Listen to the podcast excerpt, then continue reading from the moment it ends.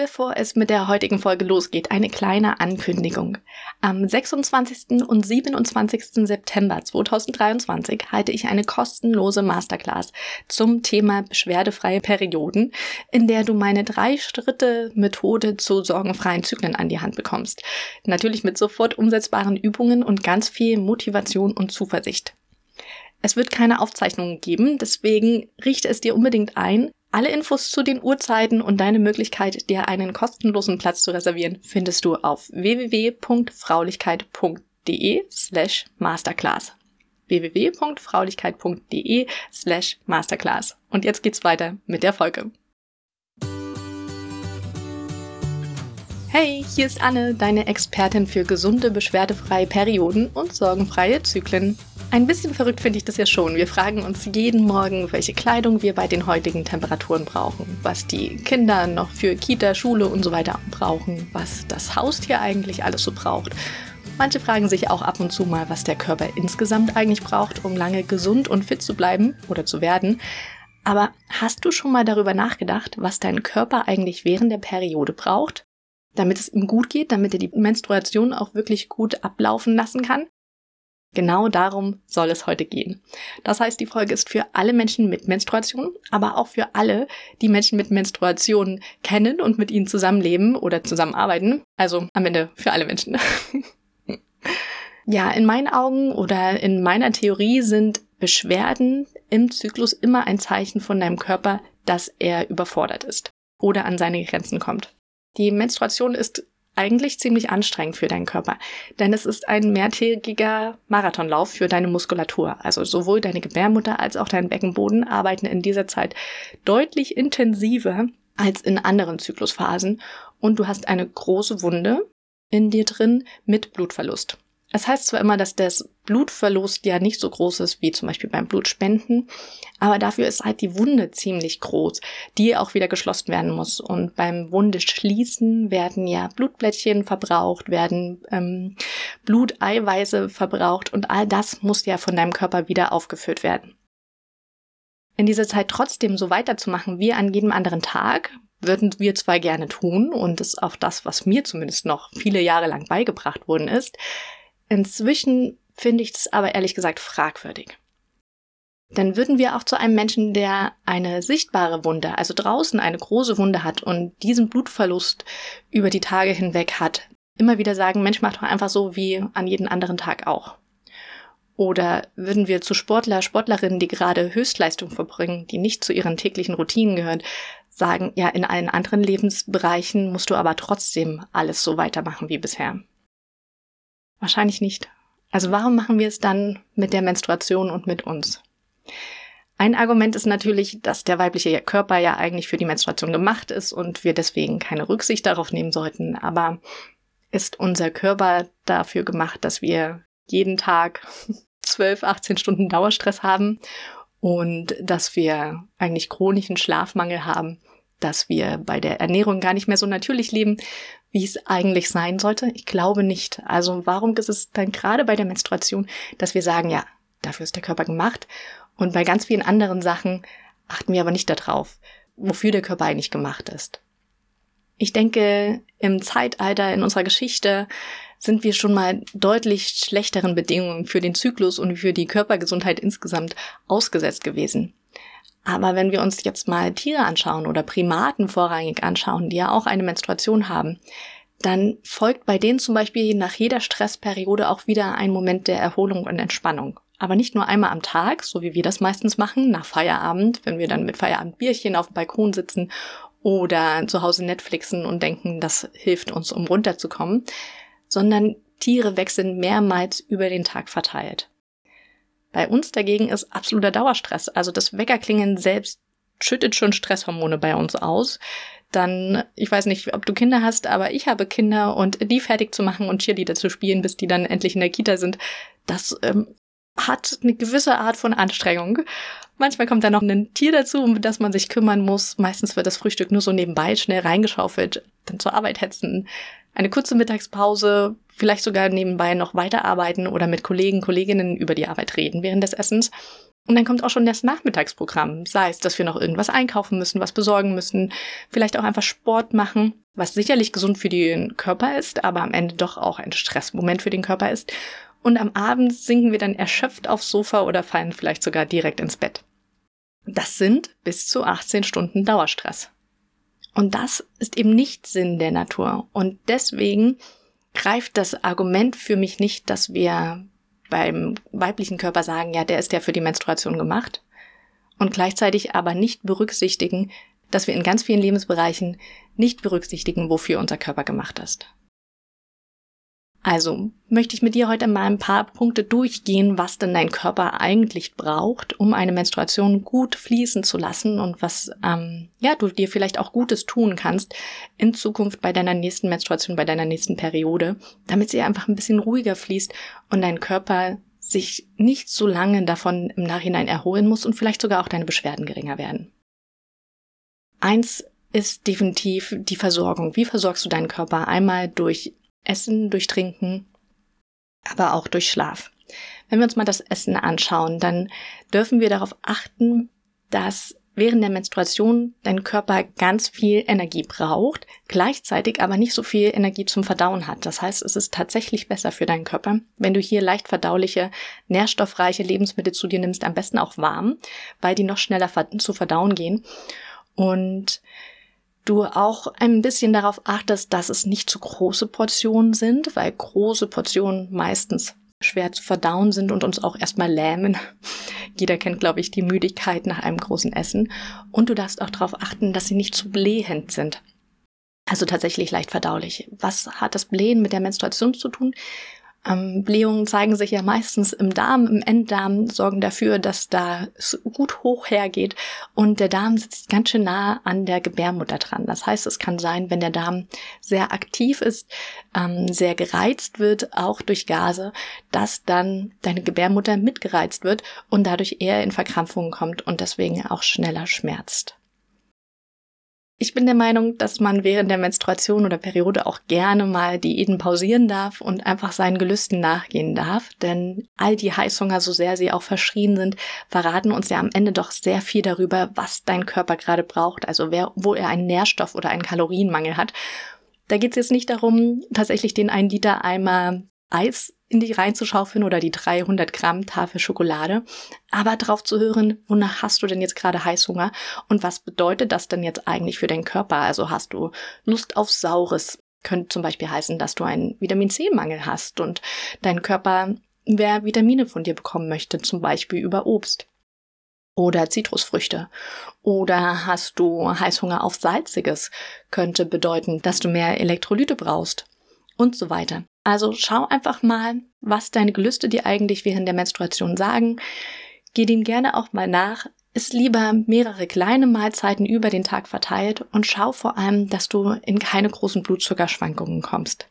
Gerade wenn du mit Kreislaufbeschwerden zu kämpfen hast, vielleicht auch mit Übelkeit und Erbrechen oder Durchfall während der Periode, dann ist die Wahrscheinlichkeit, dass du in Blutzuckerschwankungen kommst und dadurch deine Beschwerden noch schwieriger, noch intensiver werden, groß.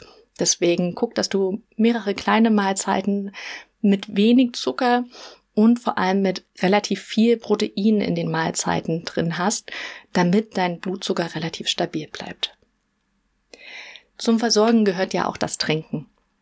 Da darfst du wirklich schauen, dass du ausreichend trinkst. Das heißt, ähm, schon diese anderthalb bis zwei Liter Flüssigkeit, möglichst stilles Getränk und auch ungezuckerte Getränke, weil gezuckerte Getränke am Ende die Blutzuckerschwankungen wieder antreiben, aber vor allem auch entwässernd wirken können, genauso wie Koffein.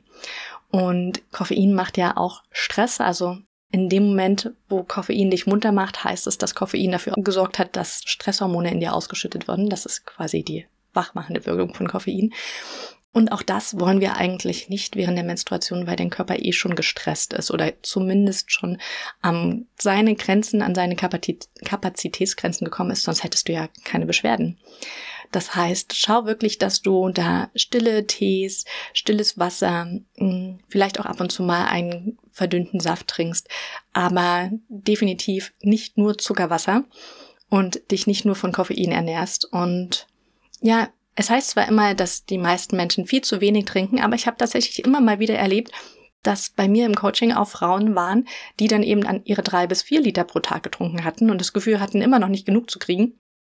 Und das ist dann tatsächlich auch schon wieder zu viel trinken, weil du dadurch Elektrolyte, Mineralstoffe, Spurenelemente aus deinem Blut auch wieder rausspürst, die dein Körper eigentlich braucht. Also ein zu großer Durst kann auch ein Zeichen dafür sein, dass du eigentlich einen Elektrolytmangel hast. Elektrolyte gibt es zum Beispiel in, einer, in kleinen Tütchen in der Apotheke.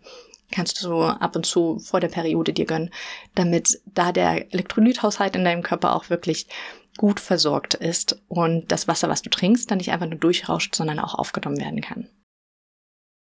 Zum Gutversorgen gehört in meinen Augen auch der Schlaf.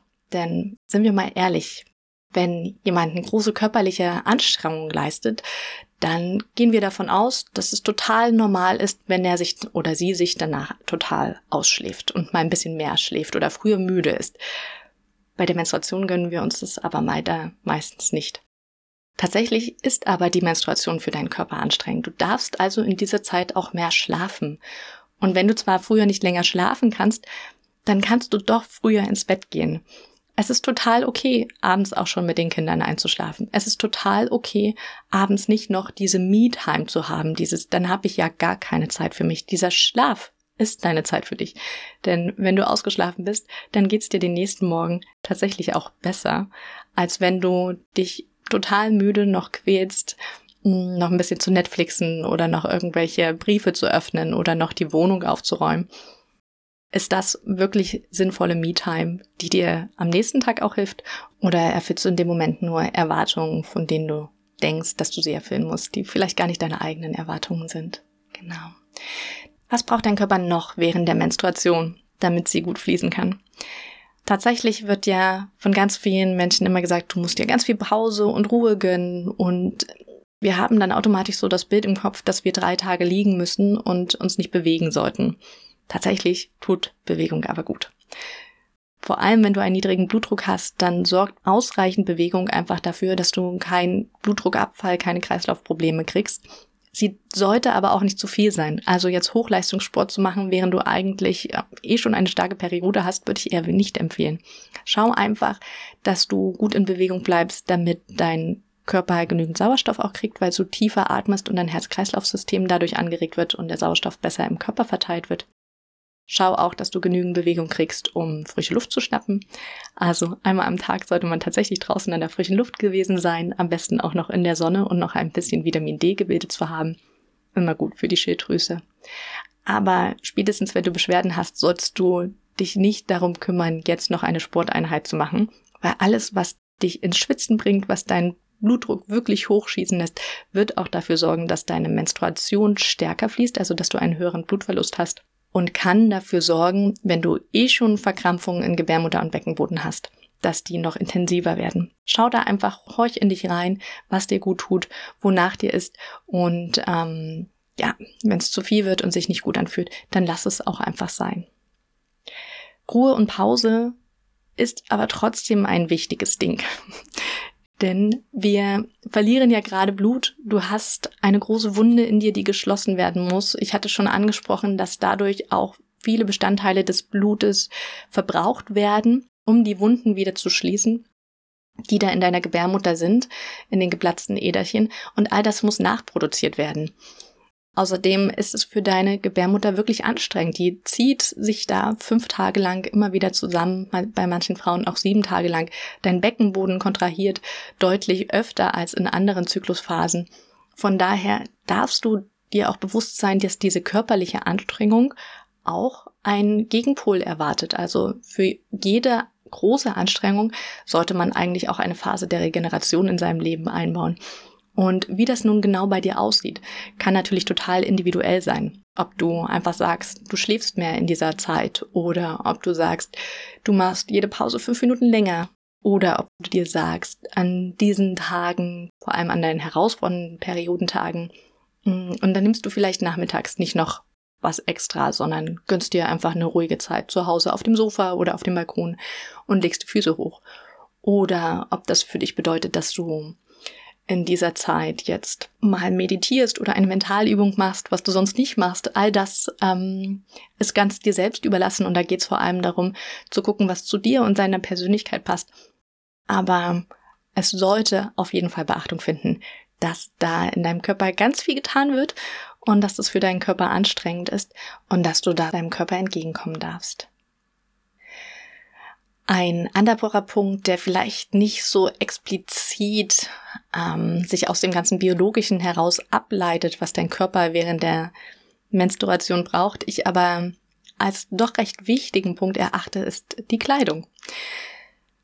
Ich habe schon die ein oder andere Geschichte gehört von Frauen, die während ihrer Menstruation weiße Kleidung tragen und dann total gestresst waren, weil sie Angst hatten, dass die Tasse überläuft oder weil ähm, einfach die ganze Zeit die Angst da war, Flecken zu hinterlassen und so weiter und so fort. Und wenn es sich vermeiden lässt, dann trag doch bitte einfach in dieser Zeit keine weiße Kleidung. Ich weiß, es gibt leider Berufskleidung, die weiße Hosen erfordern, was ich tatsächlich auch fragwürdig finde. Aber gut, ich bin auch nicht in so einem Beruf. Ich weiß nicht, was genau der Hintergrund dahinter sein sollte.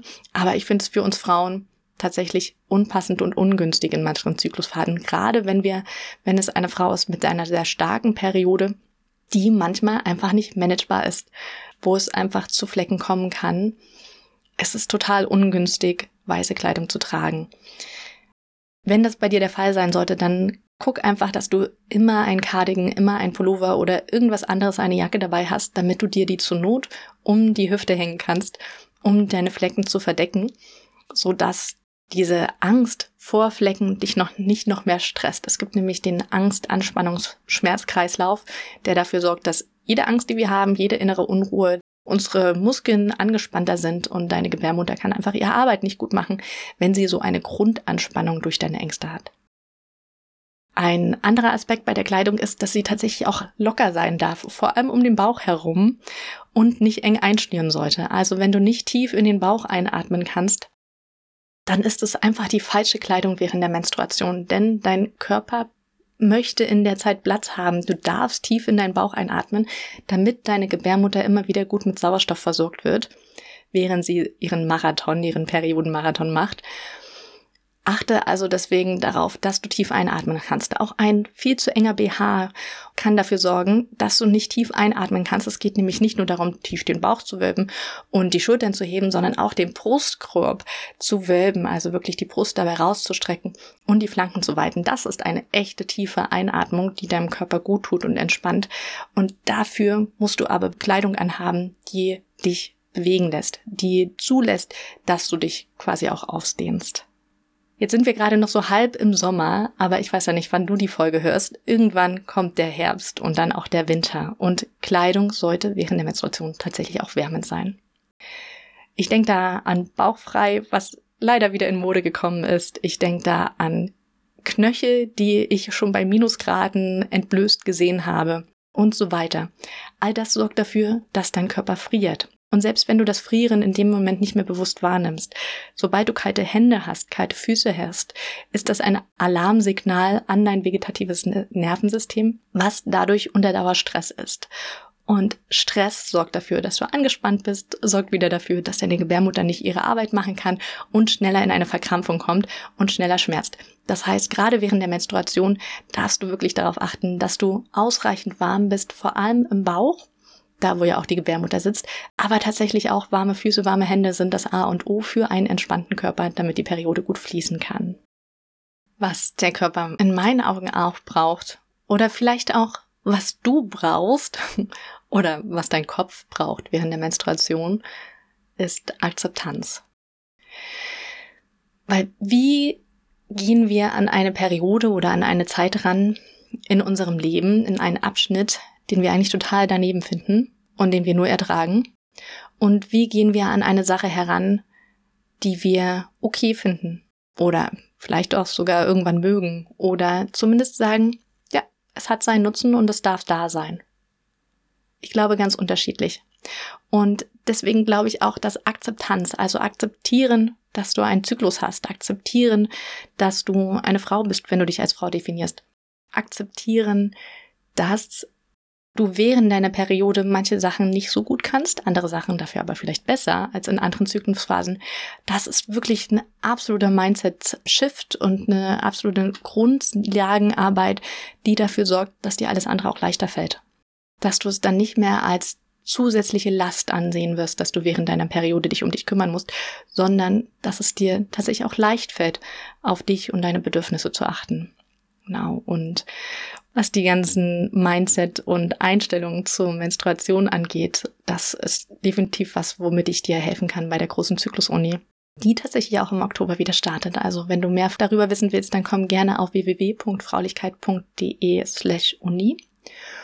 Und wenn du große Probleme mit deiner Beschwerde hast, dann habe ich ja schon vor dem Start der Podcast-Folge angekündigt, wird es eine Masterclass geben in drei Stufen zu beschwerdefreien Perioden am 26. und 27. September.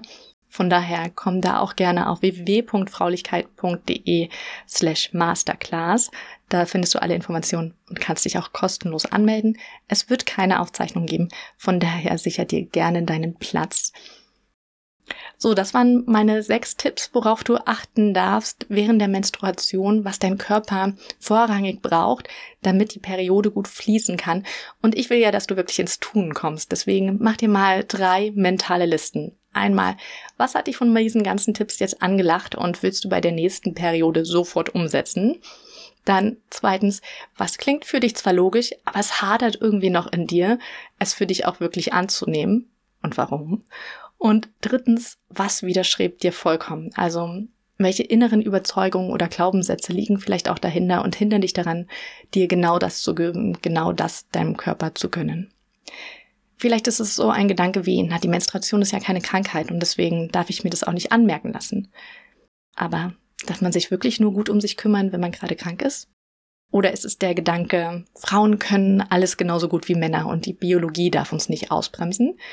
Da bin ich definitiv auf deiner Seite, aber müssten wir jeden Tag genau gleich wie Männer ticken und ist die Biologie immer etwas Schlechtes und müssen wir uns eigentlich immer mit diesem einen anderen Geschlecht vergleichen, statt uns einfach alles als Menschen zu sehen. Und dann können wir ja auch sagen, heute kann ich einiges besser als die meisten anderen Menschen und an anderen Tagen sind dafür einige andere Menschen besser in einigen Dingen oder schneller als ich.